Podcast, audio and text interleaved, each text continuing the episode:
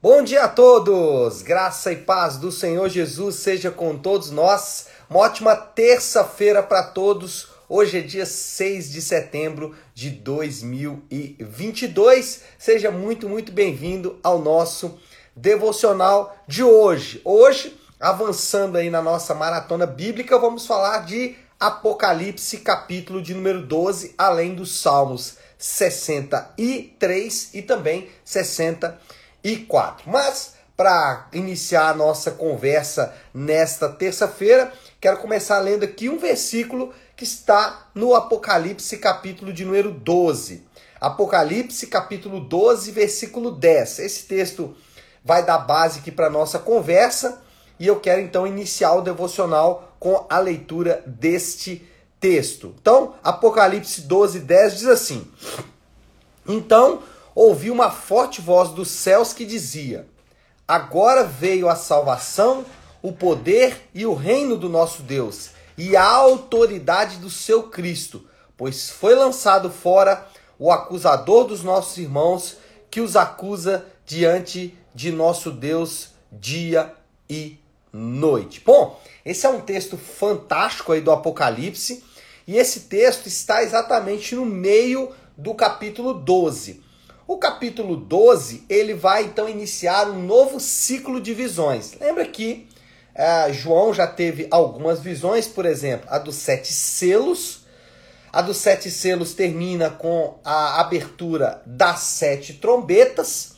E agora nós vamos ter um novo ciclo que consiste em personagens chaves. Então, por exemplo, nós vamos ter agora nesse capítulo a mulher e o dragão, vamos ter a besta, vamos ter os 144 mil, vamos ter os sete anjos, enfim, vai ter alguns personagens aí que a gente vai tratar nas próximas semanas, aliás, nos próximos dias talvez, né? Não vamos chegar semanas não, nos próximos dias. Então são alguns personagens sempre com aquela temática. A ideia do Apocalipse é apontar para questões finais, para questões definitivas. Então, ainda que nós é, podemos e devemos fazer aplicações, e é o que eu tenho procurado fazer aí durante a leitura do Apocalipse, mas a ideia do Apocalipse é ser, de fato, uma revelação de coisas que vão acontecer no futuro. Ainda que isso possa passar ali ao, ao, ao, ao largo da história, né? seguindo o rumo da história. Bom, temos então personagens chaves. Os primeiros personagens aí de desse, desse próximo ciclo, né, de personagens são a mulher e o dragão. O dragão é fácil de saber quem é. Por quê? Porque o texto diz quem ele é. Né? O texto mesmo diz que é Satanás, o diabo, a antiga serpente e tudo mais. Então não há a menor dúvida de que João está tratando de Satanás quando fala do dragão. Mas a mulher e o seu filho aí exige um pouco mais de exegese. Óbvio que existem algumas teorias, mas as teorias mais aceitas são de que a mulher é a igreja, ou são os salvos em Jesus Cristo, e o filho da igreja, né, o filho da igreja, o filho da mulher é o próprio Senhor Jesus. Tá? Então, essa é a melhor interpretação e eu vou seguir nessa direção aqui para explicar também o nosso texto. Bom, o que nós temos aqui? O dragão no texto ele é constantemente derrotado, ele perde batalhas e batalhas ali para os anjos do Senhor, mas ele continua pelejando. Se tem uma coisa que o dragão é bom, é de perseverança, né? Ele pede, continua, pede, continua, pede, continua, insistentemente. Então é isso que a gente vai perceber ali também. A sua fúria cega contra a mulher e o seu filho colocam ele em uma insana busca por vitória. É o que nós temos ali. Então, ele luta contra os anjos, ele luta contra a mulher e ele lança um rio, ele tenta de todas as maneiras continua pelejando, ainda que continua perdendo, continua perdendo, continua perdendo. Essa é história do dragão, o dragão vai sempre perdendo. Bom, Satanás, ele é o inimigo das nossas almas, e esse é uma verdade absoluta porque a Bíblia assim o relata. Só que em relação a Satanás, seus demônios, guerra espiritual, nós temos comumente duas visões e são antagônicas e que obviamente também são contrárias às escrituras. Primeiro, é uma visão de desprezo. Então existem grupos que vão desprezar Satanás, a sua batalha contra os santos, a sua insistência em derrotar os santos, a igreja do Senhor e vão dizer que Satanás hoje é um personagem esquecido, que não devemos dar muito valor para esse personagem. Despreza completamente. Por outro lado, nós temos um grupo que supervaloriza Satanás, que parece que há uma guerra de fato, uma dicotomia, uma luta de poderes, assim melhor, é, fica melhor colocado. Uma luta de poderes entre o bem e o mal entre, entre Satanás querendo fazer o bem e Deus, os anjos e os crentes querendo fazer o. Aliás, Satanás querendo fazer o bem, não, né? Bom, enfim, mas é Satanás querendo fazer o mal, né, de um lado, e os santos, a igreja e o Senhor Jesus querendo fazer o bem. E parece que eles estão ali sempre, sempre em guerra, sempre, sempre guerreando. Então, supervaloriza Satanás. Satanás tem poderes, Satanás pode fazer coisas por conta própria e assim por diante. Então, essas duas visões, elas não são encontradas na Bíblia. A Bíblia, ela vai sim mostrar que Satanás ele tem uma ação, mas essa ação é limitada né? e que nós também devemos preocupar-se com os ardis de Satanás. Então, o primeiro ponto é esse. Segundo, que nós vamos ver aqui é que Satanás tenta, mas a mulher é sempre protegida por Deus. Deus sempre protege a sua mulher, a, a, sua mulher. Deus sempre protege a mulher e seu filho, seja por meio dos anjos ou da criação. Então, na primeira parte aqui desta, dessa batalha, é, a, a batalha praticamente é contra os anjos. Os anjos estão ali batalhando porque Satanás, ele viu a mulher e ele quer destruir a mulher e seu filho de qualquer maneira. Já na segunda parte, Satanás já está na terra e aí ele começa então, né, o dragão na verdade, né, o dragão está na terra e ele começa então a atuar contra a mulher e até mesmo forças da natureza, né, Deus, é, o texto diz que a mulher, o dragão, esse dragão não cospe fogo, né, ele cospe um rio. ele cospe um rio, e aí então é, Deus abre um buraco na terra que engole esse rio. Então, Deus sempre, sempre protege o seu povo. E aí, o que, que nós podemos aplicar disso? Quando eu disse lá né, que existem duas visões antagônicas em relação a Satanás, nós podemos então pensar aqui em duas maneiras de ver isso. Primeiro, não precisamos temer Satanás porque Deus sempre livra o seu povo. Então, o crente, aquele que está em Cristo, não precisa ter qualquer temor em relação a Satanás, não precisa ter medo de Satanás, não precisa é, é, ficar ansioso, preocupado, né, dando paura por causa de Satanás, porque não só aqui no Apocalipse, mas em toda a história bíblica, Deus sempre se mostra cuidadoso com o seu povo. Então, não precisamos temer Satanás. Deus está sempre, sempre nos livrando. Porém, não podemos ignorar os seus ardis. Lembra que eu falei no primeiro ponto que nós temos duas visões normalmente sobre Satanás? Uma que despreza, Satanás não tem ação nenhuma, essa não é boa, porque a Bíblia diz que ele tem os seus ardis, ele tem as suas armadilhas, ele tem a sua maneira de atuação. Mas por outro lado, não podemos supervalorizar a ação de Satanás. Por quê? Porque Deus sempre livra o seu povo. Né? Então, aquela história de que parece que Satanás está sempre fazendo coisas aí contra. Deixa eu arrumar esse negócio, ver se consigo arrumar isso aqui, porque tá caindo toda hora. Deixa eu ver se eu consigo colocar alguma coisa mais porosa aqui para segurar esse negócio. Deixa eu ver se essa folha aqui vai dar certo. Pera aí, gente. É... Ah, não, vai escorregar pior ainda. Não, vamos assim mesmo.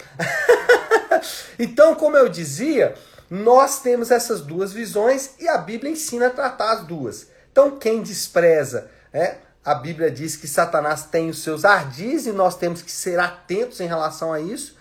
Por outro lado, aqueles que supervalorizam, a Bíblia diz: olha, Satanás tem poder limitado de ação. Deus sempre está livrando o seu povo. Agora, Satanás, por exemplo, quais são os ardis de Satanás, né? Isso é importante.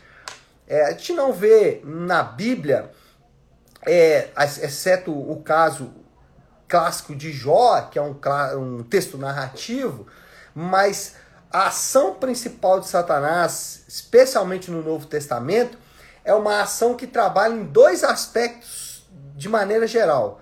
Primeiro, é com mentiras, então ele vai se utilizar de falsos mestres, de falsos ensinos, para tentar espalhar mentira no meio do povo. Então essa é uma maneira de Satanás atuar. E às vezes ele reveste essa mentira de verdade, né? Versículos fora do contexto. Os crentes têm aí as coisas que eles gostam de usar, né? Satanás, ele se utiliza desses ardis. E a outra maneira, quando as mentiras não funcionam, o que a gente vai ver no Novo Testamento é que quando as mentiras não funcionam, ele trabalha com perseguição. Então são as duas formas que comumente Satanás usa para atacar os crentes. E o que nós vamos ver aqui e que enche o nosso coração de esperança é que Cristo vence todo o poder do dragão. Então, se nós temos ali, primeiro, ponto, o dragão constantemente derrotado, mas pelejando sempre, a mulher protegida por Deus, a, igreja aqui no caso, e Cristo sempre, sempre vencendo. Não existe disputa. Isso precisa ficar claro. Não existe disputa. E não existe disputa entre Cristo e Satanás, não existe disputa entre o povo de Deus e Satanás. Não existe. Existe a vitória certa do Senhor Jesus contra Satanás. Ainda que ele peleje, ainda que ele continue enviando as suas armadilhas, os seus ardis, mas não existe de, do ponto de vista bíblico, uma peleja, uma disputa. Né? Isso não acontece. E essa é a nossa certeza. A nossa certeza ela está na vitória de Cristo.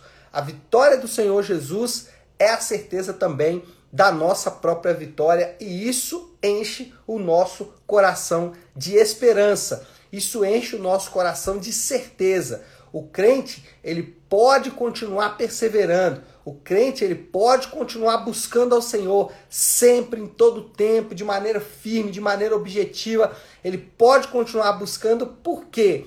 Porque a vitória do Senhor Jesus sobre Satanás, sobre seus demônios, sobre todas, todos os seus ardis, ela é certa. Então o crente pode ficar firme e confiante nesta vitória. Bom, acho que já podemos então concluir qual é a moral da história? Como a gente pode resumir tudo isso aí que acabamos de dizer? A vitória de Cristo na cruz e sua vitória final resulta ou resultam em consequências definitivas para o cosmos. O texto mostra isso. E aqui é interessante notar que no meio do capítulo está o que possivelmente podemos considerar como a vitória de Cristo na cruz. Eu disse possivelmente porque é, a dificuldade de interpretar o Apocalipse é que ele usa muitas figuras. Então a gente precisa tomar muito cuidado ao fazer afirmações a partir de Apocalipse, porque se a coisa não estiver muito clara, é melhor você deixar ali no campo da especulação.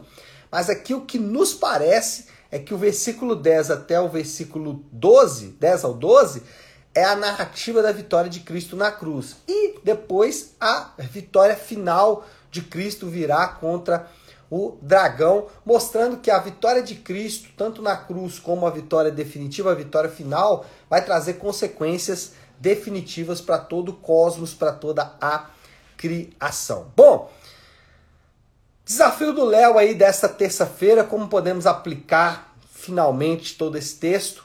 Eu acho que a mensagem final que fica aqui é que Cristo já venceu. E nós, como crentes, precisamos confiar nessa vitória definitiva de Cristo e ficarmos firmes na certeza de que ele venceu. Então hoje, saia para trabalhar, né, vá cuidar das suas atividades, seja em casa, seja em qualquer outro lugar, na escola, enfim, vá com essa certeza. Cristo já venceu.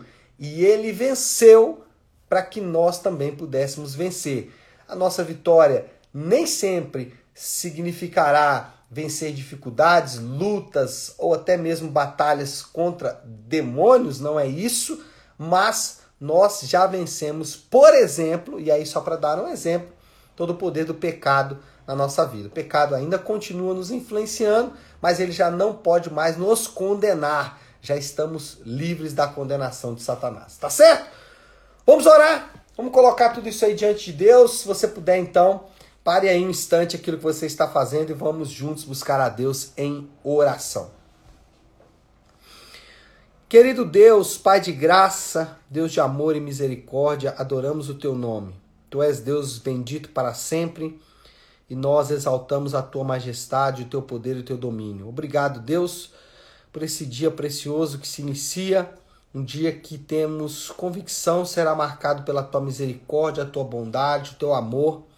E é isso, e é nisso que nós confiamos. O Senhor já venceu, e o Senhor venceu para que nós também pudéssemos vencer. E as marcas da tua vitória estão presentes e latentes em nossa própria vida e por isso nós glorificamos. Pedimos que o Senhor nos perdoe, porque às vezes nos desviamos da verdade da tua vitória. Confiamos nas vitórias do nosso próprio braço, nos orgulhamos das nossas próprias vitórias e nos esquecemos de que toda a honra e toda a glória pertence sempre ao Senhor. Por isso pedimos que o Senhor tenha misericórdia de nós e nos ajude nesse dia e em todo tempo. Nós oramos assim, em nome de Jesus. Amém. Amém, pessoal? Bom, então é isso. Nós vamos ficando por aqui. Que Deus te abençoe. Uma ótima, uma excelente terça-feira para todos. Fiquem com Deus.